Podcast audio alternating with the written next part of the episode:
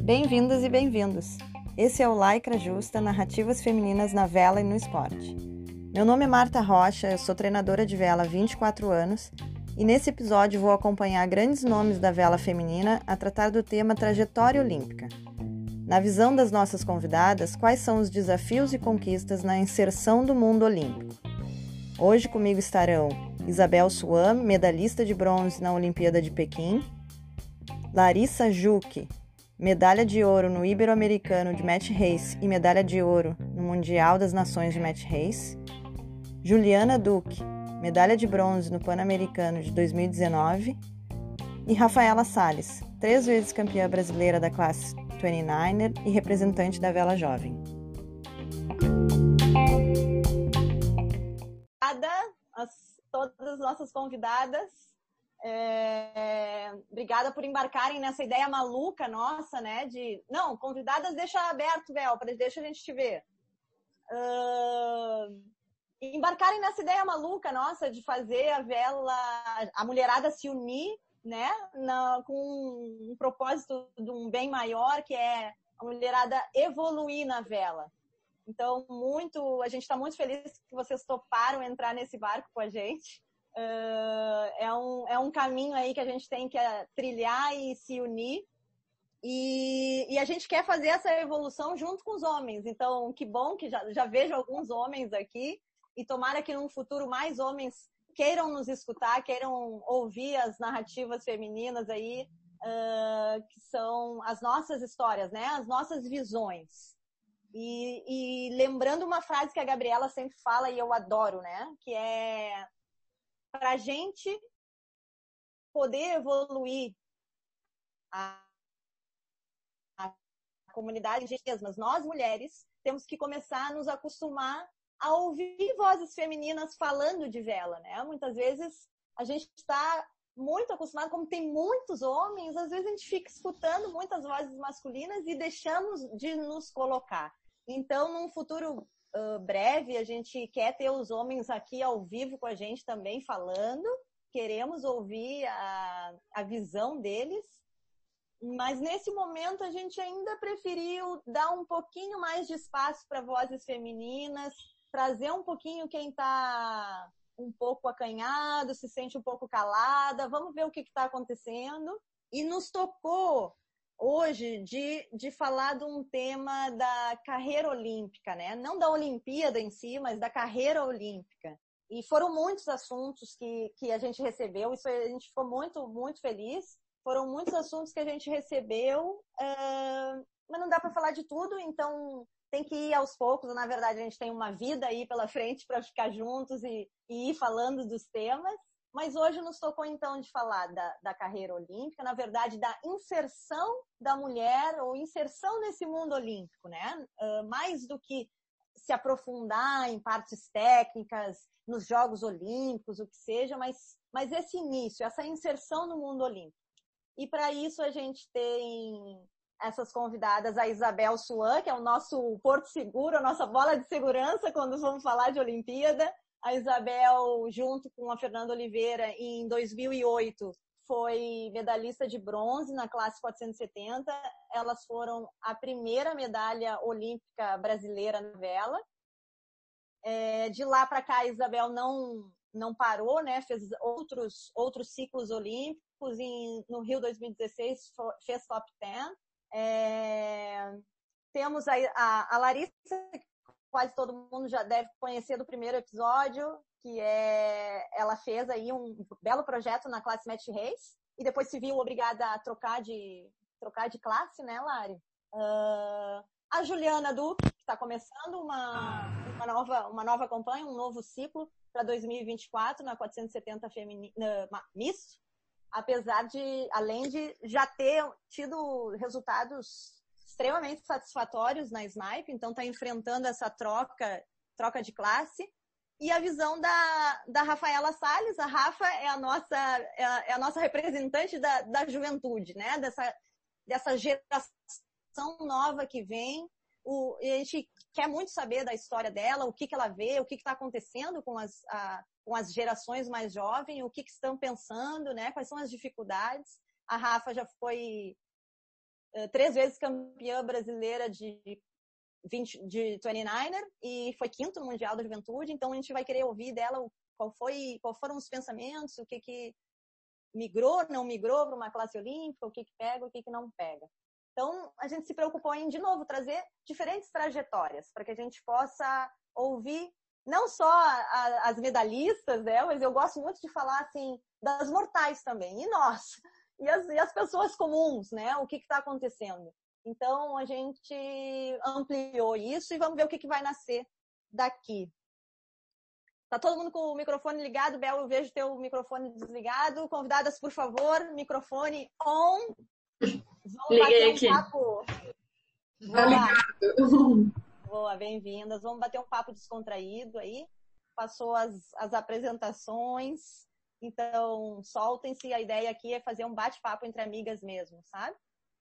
Uh, eu queria saber, para iniciar, Abel, da tua, da tua trajetória um pouquinho rapidinho, assim, como foi, você iniciou, foi 2004 e 2008 já teve medalha, né? Como foi isso para você?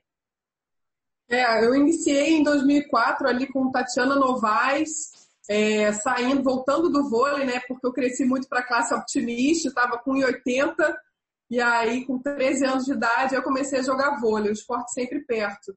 E aí fiz um ano com Tatiana Novaes, percebi que eu tinha jeito para proa e a Fernanda também percebeu isso, né? A Fernanda estava numa transição, estava velejando com a Adriana Costil e aí ela me convidou. Então, em 2005, eu tive o convite da Fernanda, a gente fez um testezinho lá em Porto Alegre e eu com aquela vontade, né?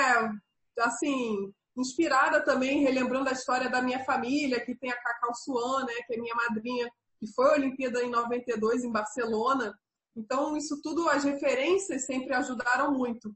E aí eu comecei a campanha e a nossa o que a gente queria com aquela campanha era tornar a vela mais profissional feminina. A gente queria fazer uma campanha realmente profissional. Né? Isso foi, foi intui, é, o intuito desde o começo. Né? Eu acho que esse ponto é muito importante. Você, quando você entra para uma campanha, saber que ela tem que ser, você tem que lidar ela de forma profissional. Eu acho que foi a primeira vez que isso aconteceu no Brasil. Até então vinha de forma muito amadora e foi a gente foi a pioneira nesse é, em tratar a campanha olímpica de forma profissional. E Bel, e... desculpa eu te interromper assim, mas você fala de forma amadora, você você vê em 2004 quando vocês in, iniciaram, né? Comparando a hoje, você acha que está mais difícil ou mais fácil iniciar uma campanha olímpica? Martinha, eu acho que está mais difícil. Por quê? Porque eu acho que é muito importante a questão das referências e de alguém puxar. Entendeu? No caso, eu fui puxada pela Fernanda. E aí, depois, na okay. campanha de 2012, eu puxei Martini. Entendeu? Okay. E depois, para 2016, que eu fiz uma parte com a Renata. Né? Eu acho que tem que ter essa, essa questão de referência para trazer esse universo do profissional, né? Para ajudar nesse processo para as é mulheres verdade. conseguirem é, é, realmente é, é, terem, terem um, um, caminho mais facilitado, porque encarar esse caminho sozinha, né? Acho que a Fernanda até tem um exemplo grande disso. Ela teve patrocínio, ela foram muitos anos aí tentando até conseguir uma campanha realmente profissional, onde a gente começou com patrocínio e tudo. Claro. Eu acho e que hoje eu vejo uma dificuldade. Dá para dizer que eu tenho uma visão um pouquinho diferente nesse sentido, assim, que eu acho que por esse lado, eu acho que sim, mas eu acho que de uma maneira geral, para a vela feminina, tá mais fácil. É, eu comecei um pouco com a Rafa ali para fazer a publicação no Instagram e tal. E aí a Rafa comentou, tipo, que o maior desafio que ela sentiu até hoje na carreira dela foi treinar um período sem, sem ter um treinador, uma treinadora. E aí eu comecei a olhar para mim e eu falei, gente, na minha trajetória eu não tinha treinador. Para mim lá quando eu comecei em 2007, minha primeira campanha olímpica, não existia treinador para mim, sabe? Para 2012, daí que foi no match, ainda entrou alguma coisa, mas ainda não foi aquela coisa, tipo, um treinador te acompanhando no dia a dia e tal. E a Rafa, ela já vem com uma visão de que ela passou um período sem treinador apenas e que isso foi difícil. Então eu enxergo que a vela jovem já vem um pouco mais estruturada hoje nesse sentido, assim. Rafa, Rafa, conta pra gente um pouco, assim, porque eu quando eu vi a sua, o teu perfil, né, eu fiquei entusiasmada. Na real, já te conhecia um pouco, assim, de vista, uhum. nunca tinha sentado para conversar um montão. E aí eu fiquei entusiasmada. Eu, poxa, mas essa menina ganhou três vezes o brasileiro de 29er, foi lá no Mundial da Juventude, fez quinto. Acho que vocês ganharam regata, se não me engano. Sim, é, sim. É, Pois é. E aí eu fiquei curiosa, sabe? Eu queria saber a tua. Nunca passou uhum. na sua cabeça fazer uma campanha, iniciar uma classe olímpica? Passou? O que, que aconteceu aí? É, então, na verdade, esse período que a gente ficou, que eu falo que a gente ficou sem técnico, é porque a gente não tinha um técnico fixo. Na verdade, a gente teve várias experiências com diversos técnicos diferentes que ajudaram muito a gente. Então, a gente tentava sempre, tipo assim, pegar o conhecimento de cada um e fazer trilhar o nosso caminho, entendeu? O que eu falo assim é que a gente não tinha alguém, tipo assim, no trilho junto com a gente. Tipo, fazendo a nossa história no 29. Claro que a gente tinha apoio, vou até tirar um aqui que fica mais fácil de ouvir minha voz. Mas a gente tinha muito apoio de vários técnicos que ajudaram muito a gente. E, tipo assim, o conhecimento a gente não pegava, né, do bolso, a gente pegava pelas experiências com as pessoas. Mas eu acho que é um pouco disso, de ter alguém. Porque chegou... é muito comparativo, né? Muita gente tinha ao nosso claro. lado. E... Mas você chegou a pensar em, em, iniciar uma classe olímpica? Então, é... a CB Vela agora está com, uma, com um projeto bem legal de vela jovem. Uhum. E tem a vela sub-23 agora, que a ideia é fazer a transição né, da vela jovem, porque primeiro a gente perdia muita gente para a vela jovem. Então, na transição do optimista para a vela jovem, já perdi um monte de gente. E aí veio um trabalho intenso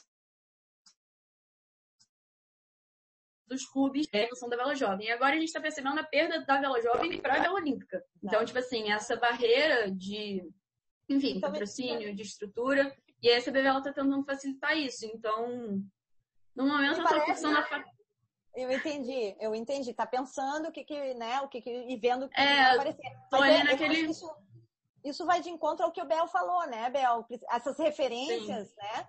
Tanto das quebradas, né, do Optimist, ou para a Vela Jovem, da Vela Jovem para um outro caminho, as referências, alguém que te ajude a saber qual é o caminho para.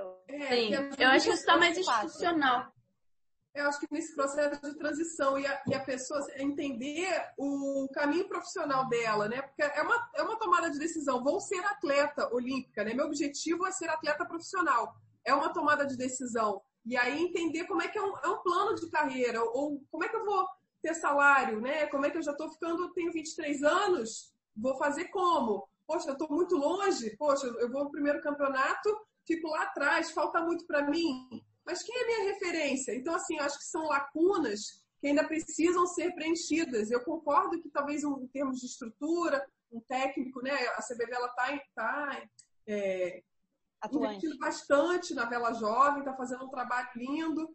E, mas eu acho que assim é entender um plano de carreira mais um pouquinho mais é, médio e longo prazo, porque Sim. é uma tomada de decisão você entrar. Eu dei esse passo porque eu tinha um projeto ali estruturado, com técnico, opa, aqui dá para aqui dá para investir, entendeu? Até claro. Então acho que é por aí, assim. A, é... a Juliana, Juliana, você está exatamente nessa fase que a gente está falando, né? exatamente. né? O que que, qual é a sua visão disso tudo que está tá surgindo? É... Eu estou bem no começo ainda da campanha, na verdade, né? E eu acho que desde que eu saí da Optimist, eu, eu tenho essa ideia de querer ir para uma Olimpíada. Mas acho que é um pouco o que Bel falou, você tem que começar a ver como uma carreira, como uma coisa mais. Como um trabalho mesmo. E eu comecei a ver isso depois do Pan-Americano. Foi quando eu comecei a sentir mais onde é que tem que abrir mão, onde é que não tem que abrir mão. Antes disso era uma vontade, mas eu, é como se eu tivesse meio cega para o caminho que eu ia percorrer. Apesar de que ainda vai ter muita pedra no caminho, né? Claro. Mas Mas eu, eu acho que eu acho que demora um pouco para você para você ter certeza que se é isso que você quer para sua vida, começar Mas, a abrir mão das coisas e você e... falou você falou assim, foi depois do Pan-Americano. O que, que mudou depois do Pan-Americano para cá para você ter esse clique?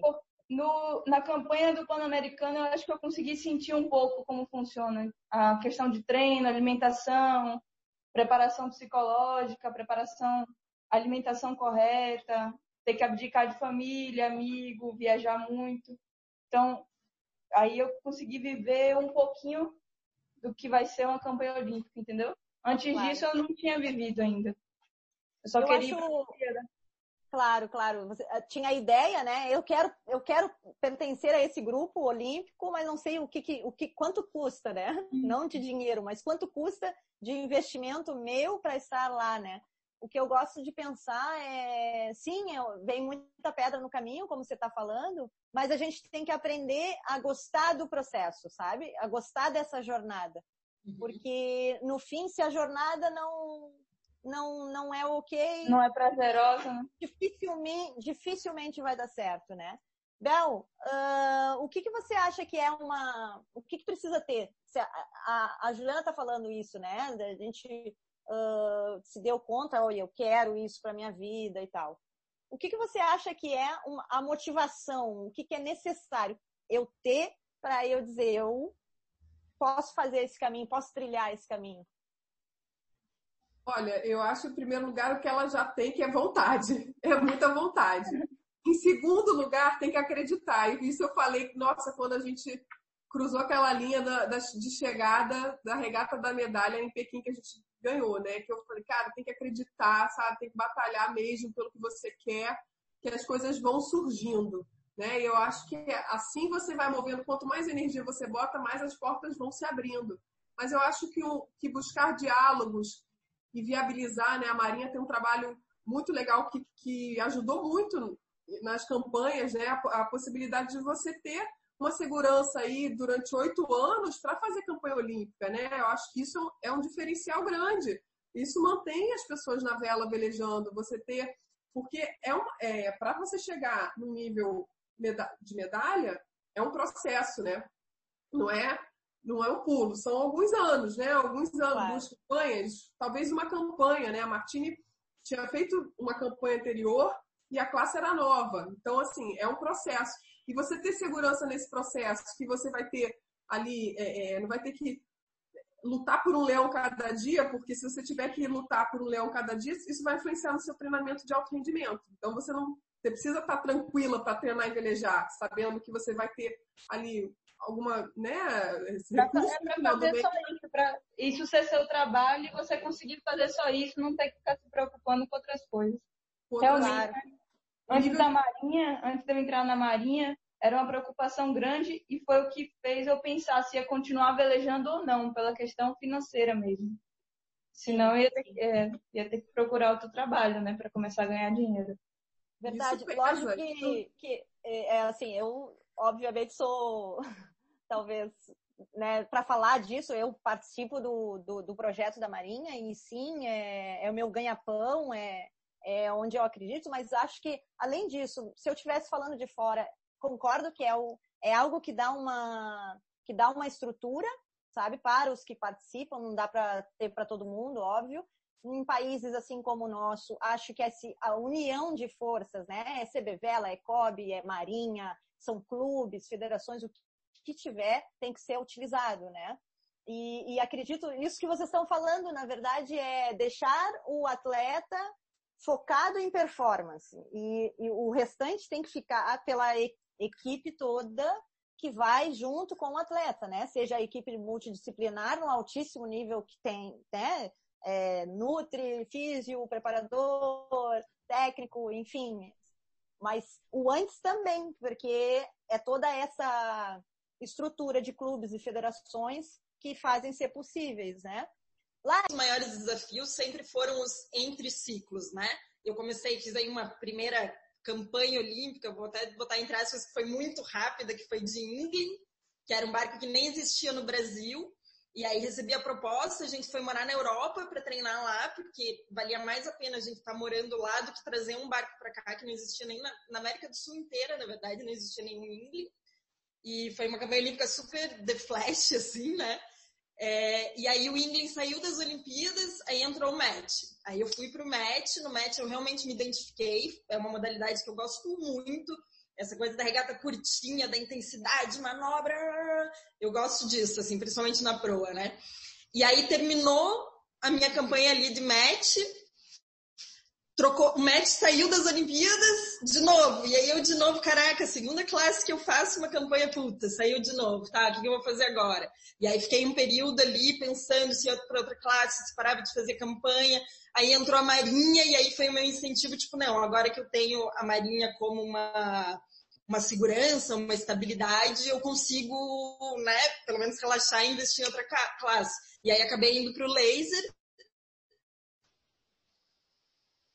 Cheguei a ter um dia que enfim, não andou, e aí fui pro laser radial, e, e aí foi uma campanha mais completinha, assim, porque daí eu tive barco logo desde o início. Aqui no clube em Floripa a gente tinha treinador, tinha mais gente velejando junto, então treinando foi mais legal, assim. Falar, Mas... falar, me parece super difícil esse, o foco cada hora numa classe distinta, né?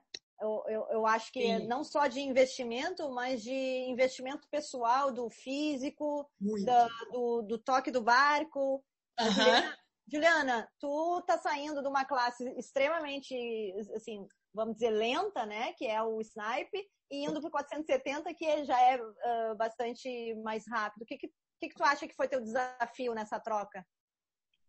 É, a parte, eu, essa parte que você falou da parte técnica, de trocar de barco, é uma parte que eu particularmente gosto, é uma parte que me diverte. Então, assim, o que tem sido o meu desafio desde que eu saí do Optimist, na verdade, é estar tá aqui sozinha na Bahia, né? Não ter outros barcos para velejar junto e técnico também. Então, a gente tem que sempre estar tá saindo daqui para conseguir alguém para treinar. 470 no Brasil já, já é meio difícil de, de juntar muita gente para fazer um time de treino. Mas aqui dificulta ainda mais. Então, acho que meu maior desafio é esse e o financeiro, que eu acho que é de todo mundo no esporte, aqui claro. no Brasil. Verdade. Esse aí nem precisa. É, Ju, tem que juntar com as coisas masculinas, marcar treino em Porto Alegre, tem que juntar o time do Brasil aí. É. A gente está conseguindo tudo. No Rio a gente está juntando com Gig Bebum. Eles estão ajudando bastante a gente. Ô, Rafa, eu, eu, eu fiquei bastante curiosa do seguinte. Uh, quando você está lá no, no clube com, com a galera, qual é, o que, que você sente assim? O pessoal fala de que legal fazer uma campanha olímpica ou não, não nem queremos, isso aqui não é, não, não é legal. Qual é a visão assim do pessoal mais jovem sobre um, iniciar uma carreira profissional na vela?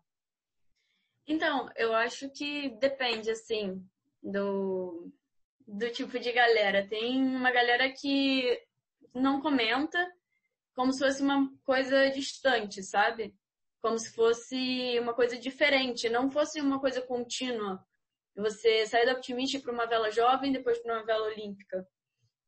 É, tem um grupo que acha mais interessante, por exemplo, o Snipe, que não tem uma galera forte agora da vela jovem indo para o snipe, então não tem uma visão olímpica, mas tem uma visão de continuidade na vela pelo snipe, que não seria uma versão olímpica. Tem uma galera, mais a galera do laser, eu vejo que a gente tem a Gabi, né, Kid, o Caveirinha, o sei lá, essa galera já é um pouco mais velha do que eu, que tem a visão olímpica, eu acho que são visões muito misturadas. Uhum, Mas uhum. o que é interessante, tipo, que muita gente já comentou, principalmente no 29er, que na Argentina, por exemplo, que é nosso vizinho e o 29er é muito forte lá, tem muita gente mais velha velejando no 29er. Então a gente tem muito uma visão, às vezes a visão de continuidade, às vezes a pessoa tem uma visão de continuidade e não quer chegar nesse ponto final e acaba largando no meio do caminho. Verdade. Sabe? E aí, ver, por exemplo, o 29 como uma classe jovem. E aqui do nosso lado tem campeonato nacional com, sei lá, 30 barcos e gente mais velha, sabe? Exato. E não sei, acho que tem visões Rafa. diferentes, mas eu acho que a gente peca um pouco nisso, de ver às vezes a Olimpíada como uma, uma realidade contínua e distante ao mesmo tempo. Ou, ou, ou, ou assim, ou só é a Olimpíada, ou não é, né? Ou acabou na vela É. Eu Então, adorei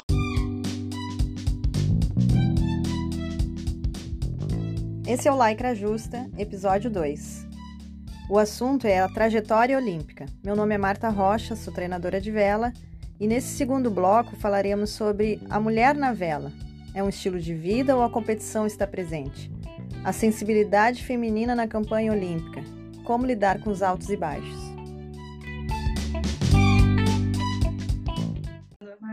Agora, eu tenho uma pergunta que pode ser calmem, pode ser que seja bombástica, mas não é para ser bombástica, porque eu queria puxar um pouquinho de uma outra visão, sabe? Quem, quem se sentir à vontade responde. Que é o seguinte, trazendo a minha visão, assim, como treinadora, não há nada que me desmotive mais do que quando eu sinto que eu quero mais que o atleta, sabe? Quando eu tenho mais vontade, eu acredito mais naquele projeto, vamos, vamos vencer isso aqui, mais que o atleta. E por outro lado, conversando às vezes com outros treinadores que são homens, muitas vezes uh, vem, muitas vezes vem aquela situação, aquela frase: "Ah, Martinha, calma, fulana não tem o foco para isso. Fulana tá com foco em outra coisa." E aí a, a, Rafa falou de estilo de vida, sabe? Que vela é estilo de vida. E eu queria perguntar para vocês isso. Se vocês acham que as mulheres vêm mais para vela pelo estilo de vida ou se uh, a gente também vem pela essa competição e de repente estou sendo mal interpretada. O que, que vocês avaliam disso aí? O que, que vocês têm para falar? Se é que alguém tem para falar. Cara, eu vou falar por mim. Vai. Eu, desde que eu, eu antes de, de velejar nadava, né? E competia sério. Então, assim, acho que desde que eu entrei já foi pela competição, não, não foi, nunca foi um estilo de vida, foi se tornando, mas o, o que, o início de tudo sempre foi a competição. Uhum. Mas eu acho que... Eu acho que tem altos e baixos, né? Eu vejo que eu, no decorrer de, de, todos esses anos, eu tive muitos altos e baixos nesses, né, na trajetória, assim, né? Aqueles momentos de desânimo, de desacreditar, às vezes mais longos, às vezes mais curtos, mas sim teve, e momentos de muito estímulo, assim, né? Então eu acho que é muito importante quando a gente vê o treinador, a treinadora, é, quem tá junto com a gente, cara, perceber que a gente está nesse momento de desânimo, que isso faz parte, que isso é normal, e trazer esse incentivo, tipo, não, vamos, vamos resgatar, vamos voltar, né? E, e se erguer, assim, porque quem tá nessa vida, eu acho que, cara, é, é, movido pela paixão mesmo, né? O esporte, quem entra no esporte é movido pela paixão, a paixão da competição, da adrenalina, do estilo de vida, acho que é meio que um conjunto, assim. Mas, como a gente sabe que as condições nem sempre são fáceis e existem essas oscilações, né? Então, tu ter alguém do teu lado incentivando é muito importante. É, essa, essas oscilações eu acho que são normais para todo mundo. E eu não tô puxando saco não, mas Martinha é uma boa pessoa para isso, para perceber. e como? tá parecendo. Valeu, Muito! Acho que é unânime nessa opinião. Pra ter essa percepção de tá na hora de parar, tá na hora de fazer isso. E para mim é. isso é um ponto muito forte num técnico. E isso também. Não, para, para, para tudo, que eu, eu recebi o melhor elogio para. Alguém tá gravando essa coisa aqui? Porque, olha só, eu sou capricorniana, gente. Ela deu o melhor elogio que eu podia sonhar. Aí, ó. Gabi acabou de dizer que tá gravado. A Capricorniana é assim, ó. Se chegar, ai, como tu tá bonitinha, como tu emagreceu. Ah, tá, que legal. Não, você é bom no que você faz. Juliana aqui, ó. Meu amigo, tamo junto. Quando é que a gente vai velejar de novo? É isso aí. Fala, meu Não, então. Mas é verdade, é verdade. Tem muito técnico. Eu sempre fui treinado por técnicos homens. E você foi a primeira mulher, assim, que nunca foi minha técnica por um longo período, mas já acompanhou em algumas situações. E eu, é muito importante, às vezes mais importante do que a técnica. É Sim. ter, saber o momento de cada situação e que legal, como... Ju. Que legal. É e também, tipo, não confundir essa, essa fase baixa de motivação com falta de querência também, né? É. Às vezes que legal, que legal, você confunde. Uhum. É só isso. Que legal, que legal. Deixa eu. Deixa eu... Mas, Rafa, pergunta, deixa eu perguntar para Rafa. Você tem vai, vontade vai. de fazer campanha olímpica, Rafa? Ih, tá gravando mesmo? Tá gravando, Rafa. E aí? E agora? Então, é, eu acho que eu tô nesse período ainda, né? De tentar me descobrir, tentar ver o que eu quero. Essa quarentena, corona. É, é porque eu não sei realmente. Tipo, claro que é um sonho de qualquer atleta Uhum. participar de uma Olimpíada, só que não é só. a Gabi tá comentando aqui. Abre o coração, Rafa! Posso falar? Estamos entre amigas. Sim. É porque eu acho que não é só querer estar numa Olimpíada. Você tem que querer e aceitar todo o processo, sabe? É verdade. De preparação, de dedicação e tudo isso. E eu não sei se isso seria. É, viável, você acha? E. Quê? se isso seria viável, é isso? Então, eu acho viável, mas não sei se agora, sabe? Peraí que caiu aqui. Mas não sei, eu acho que não, tem tá que amadurecer. É sempre viável, mas tem que amadurecer um pouco a ideia. E tá é, sabe, eu tô na metade da faculdade ainda, não claro. sei, sabe? Tá muito E eu, eu achei que tá tudo bem, Rafa, e eu achei fantástico essa sua frase, porque existe um amadurecimento nessa sua frase. Não é só a campanha olímpica todo mundo quer, mas eu, eu tenho que estar disposta a fazer a jornada, né? Então, aí tem amadurecimento na sua frase. A gente está falando com uma menina de 19 anos, gente. Então, aí tem muito valor nessa frase, sabe? Então, fica tranquila tá tudo bem, a gente está aqui para te ajudar, estamos juntos. O processo do Lycra é isso mesmo também, sabe? Esse projeto é para que a gente se encontre, para gente que a gente se conecte e, e, se ajude, sabe? Conte com todas nós e, e, e, com todos nós também. Ju, a Ju falou um pouco da técnica e do técnico. Somos poucas, né, Ju? Uh, somos poucas mulheres treinando na minha, na minha visão, quanto menos mulheres têm velejando, menos mulheres têm técnicas, menos mulheres têm na gestão, menos mulheres temos Vai velejando.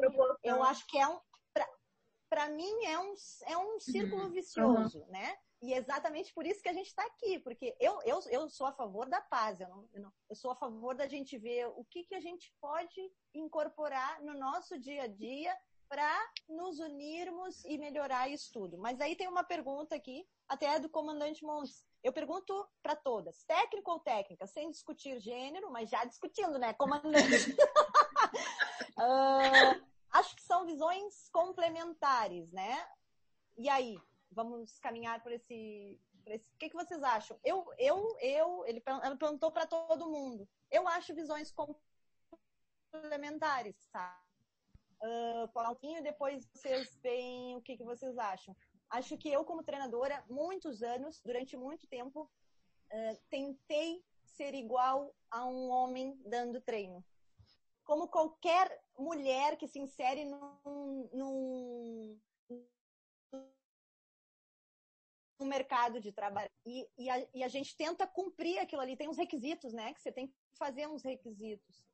E de um, de um tempo para cá é que fui me entendendo e me colocando e vendo isso, entendo como complementares. Uhum. Sim, não melhor nem pior. Uh, diferente. Não sei o que, que vocês acham disso. Eu, eu acho que eu acho que é, não acho essa característica sua porque você é mulher ou, ou, um homem, entendeu? Eu acho que um homem pode ter essa, essa característica mais sensitiva e uma mulher tem uma a característica mais, mais masculina, sei lá. Boa. É, é, eu acho que as mulheres, desde que a gente nasce, nós somos incentivadas a desenvolver o nosso lado sensitivo, né? Essa coisa mais de sensibilidade Sim. e tal. E os homens o contrário, né? Então eu acho que aí mora a diferença maior. E eu acho que todos nós, ninguém é igual, né? Somos semelhantes, mas não somos iguais. Então, o ter o espaço para trazer o que você é, seja mulher, seja homem, né? Não precisar seguir um caminho de alguém ali que é referência é muito importante. Né? E geralmente, é as mulheres têm esse espaço, né? Como é o caso. Gente, eu acho importante, assim, se realmente é, é, valorizar né? Eu acho que você tem um processo de aprendizagem também como técnica, né? Sim. Que te trouxe essa segurança de poder valorizar e testar seus métodos, né? E isso vem com experiência, isso vem com. Eu acredito que existe uma sensibilidade feminina para tratar quando a gente fala de campanha olímpica, que nem sempre a gente passa por altos e baixos, a gente passa por situações de perdas e ganhos, tem hora de apertar e a hora de de você dar um ombro, ou enfim, dar uma motivada, dar uma motivada ou segurar também.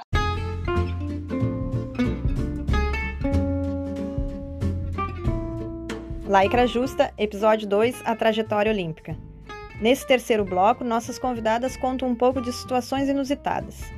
E como nós mulheres costumamos nos cobrar demais a ponto de acharmos que não podemos cometer erros. Teremos também a participação do relejador Gustavo Nascimento, que traz uma boa reflexão para a comunidade olímpica. 2012 com a Martina, onde estava tendo que dar conta. Uhum. E um perrengue de me perder, fui parar no meio do Mont Blanc.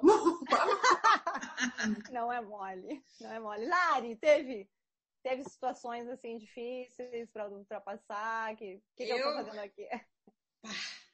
A minha mais difícil, essa foi perrengue brabo, assim. É, quando a gente velejava de England na Suíça, a gente estava indo para o Mundial Classificatório, que foi em Portugal, né? Classificatório para as Olimpíadas. E aí a gente arrumou o barco, o barco ficava numa outra cidade, não era a cidade onde a gente morava.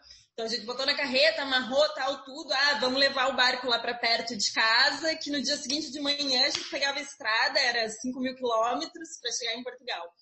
Cara, na volta, meu, na ida da cidade, que estava o barco até a cidade que a gente morava, a gente passou num lugar meio baixo e o mastro bateu e o mastro quebrou. E era assim, era aquele momento que a gente só tinha um barco, um mastro, uma vela, tudo, né? E o, barco, o mastro na carreta quebrou. E, nossa, ainda bem que a gente tinha se programado para chegar, tipo, cinco dias antes do campeonato. Aí a gente foi correndo atrás de uma outra equipe suíça que pudesse emprestar o maço pra gente. Aí eles emprestaram, aí a gente foi, fez a troca, atrasou um dia da viagem, foi. E aí a gente chegou no campeonato, na primeira regata, no primeiro contravento, arrebenta a driça da grande do mastro emprestado, cara, que era uma driça de, de cabo de aço, e arrebentou.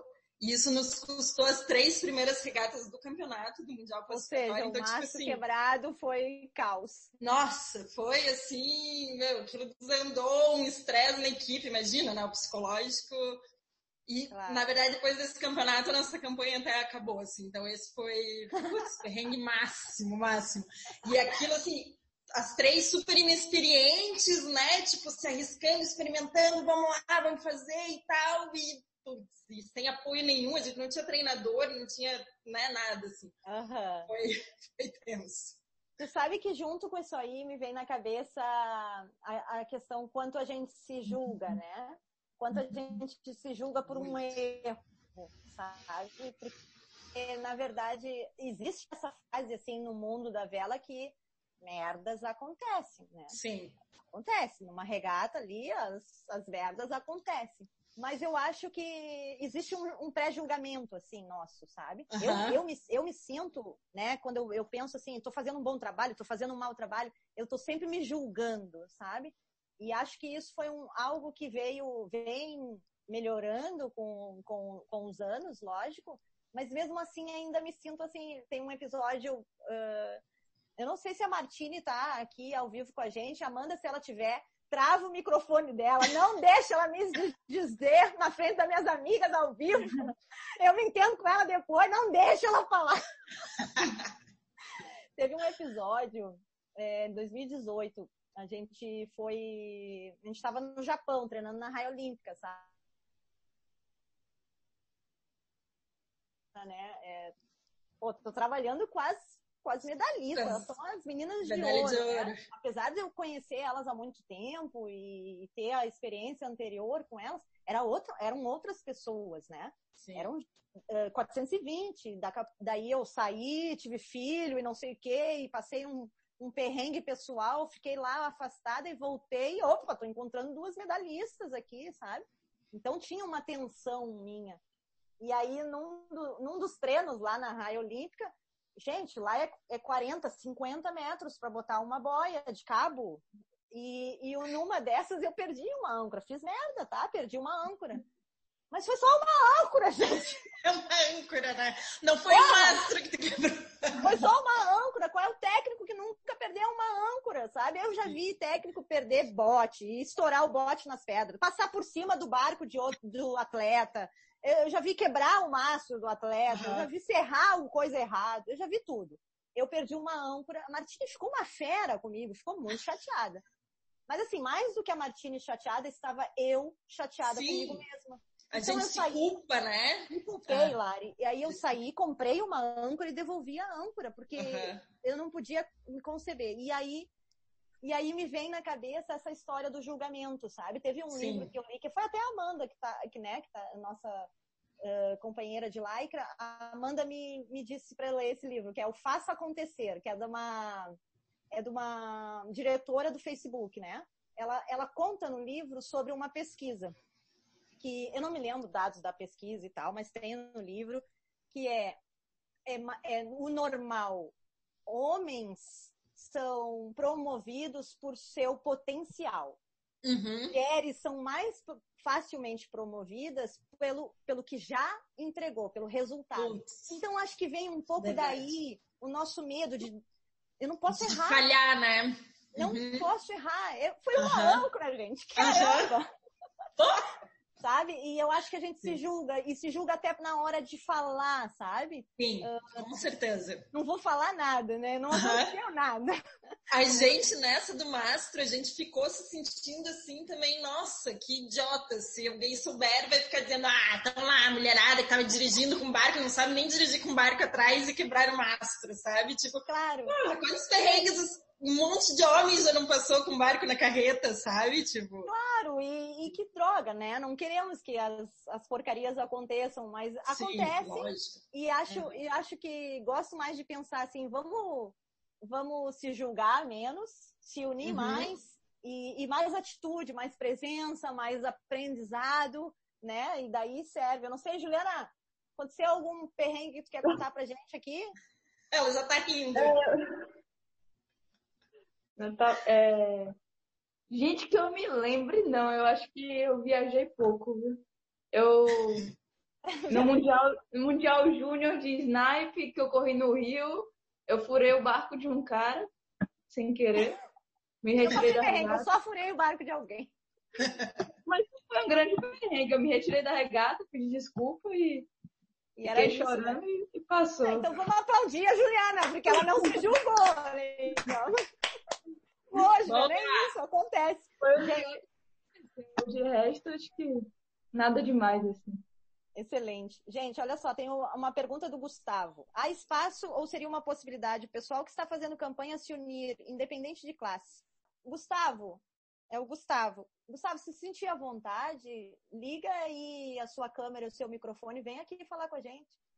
Só pra gente. Aí, bem-vindo! Aê, lá, que vai falar um aqui. Oi. Gustavo, tudo bom? Tudo bem, tudo bem. Não queria ter ligado a câmera, que ontem me aventurei com um cavanhaque aqui na hora de fazer a barba e não tá muito bom. Tá bonito, Gustavo. Deixa a Ah. gente te ver. Vou, vou botar a mão aqui. Não, não. Não, é- a pergunta é um pouco. É, é também, para quem não me conhece também, sou novo, tô fazendo. Tô no início, assim, de uma campanha olímpica, né? Também tô. Laser, né? É, de laser. E. famoso, sei lá, que eu comentei do grupo da, é, do interesse nas Olimpíadas. Boa. E assim, às vezes fico quebrando um pouco a cabeça. O papo de vocês está muito maneiro, assim, muito maneiro mesmo. legal. E às vezes eu fico quebrando um pouco a cabeça de como viabilizar. É, já tive até uma conversa ótima com a Bel outro dia pela Aham. plataforma dela lá também, da Talk to Idol.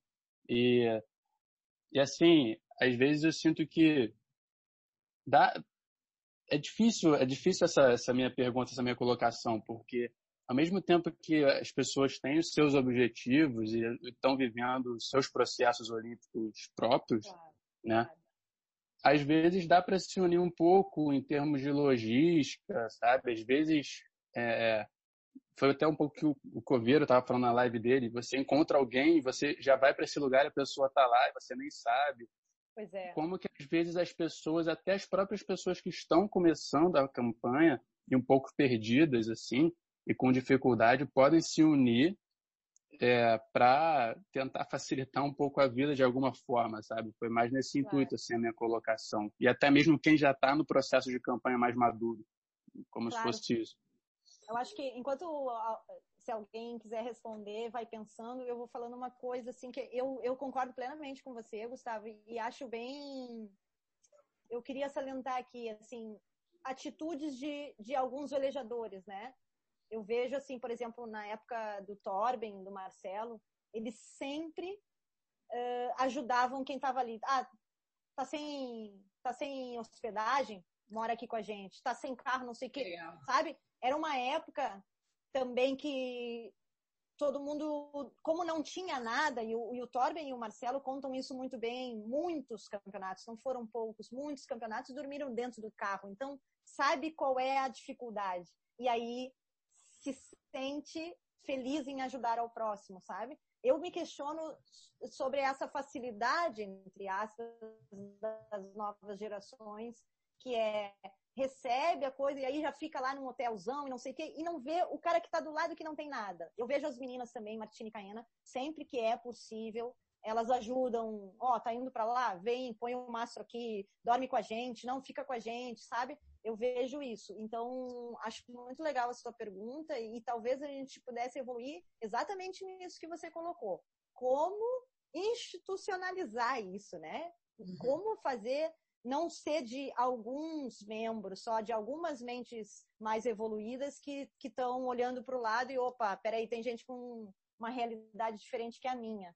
Mas... Martini, tá aí? Casada. Eu acho que é super importante essa troca.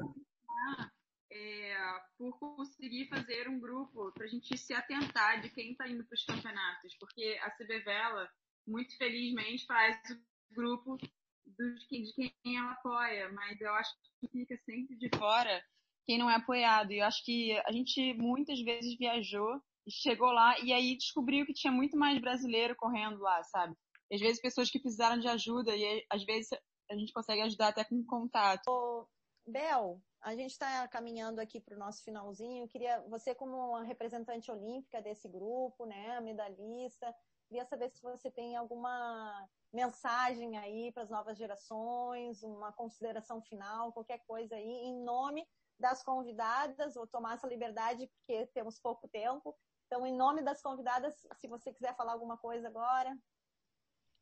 Martinha, então, prazer estar aqui, maravilha esse, esse papo que inspira, né, que conecta. Eu acho que é isso que se deve fazer na vela, né? A gente criou um grupo de WhatsApp para os Olímpicos lá, eu, através de comissão de atletas, a gente entender que pelo coletivo as coisas são divulgadas, são trocadas, você muda a data de uma Olimpíada, você pode fazer muita coisa, sabe? Então eu acho que esse aqui é o começo para a gente tentar realmente é, caminhar para tapar esses buracos, quem sabe, né? E ajudar, permitir uma ajuda mútua, esses contatos. E eu acho que a vela é isso, a vela é troca, a vela, todo mundo sabe o perrengue que, que a gente passa, que é até bom, porque deixa a gente mais cascudo né, nesse processo. Mas, é, é, e, e, assim, e essa força que um dá para o outro, sabe? Esse fair play que a vela tem, isso é muito especial. Esse foi o episódio 2. Você pode nos acompanhar de pertinho, fazer parte desse movimento feminino na comunidade da vela no Instagram, arroba Justa, você sugere temas, participa dos debates, faz parte da comunidade. E no canal do YouTube, Laicra Justa, você pode acompanhar as conversas todas ao vivo. Vem com a gente!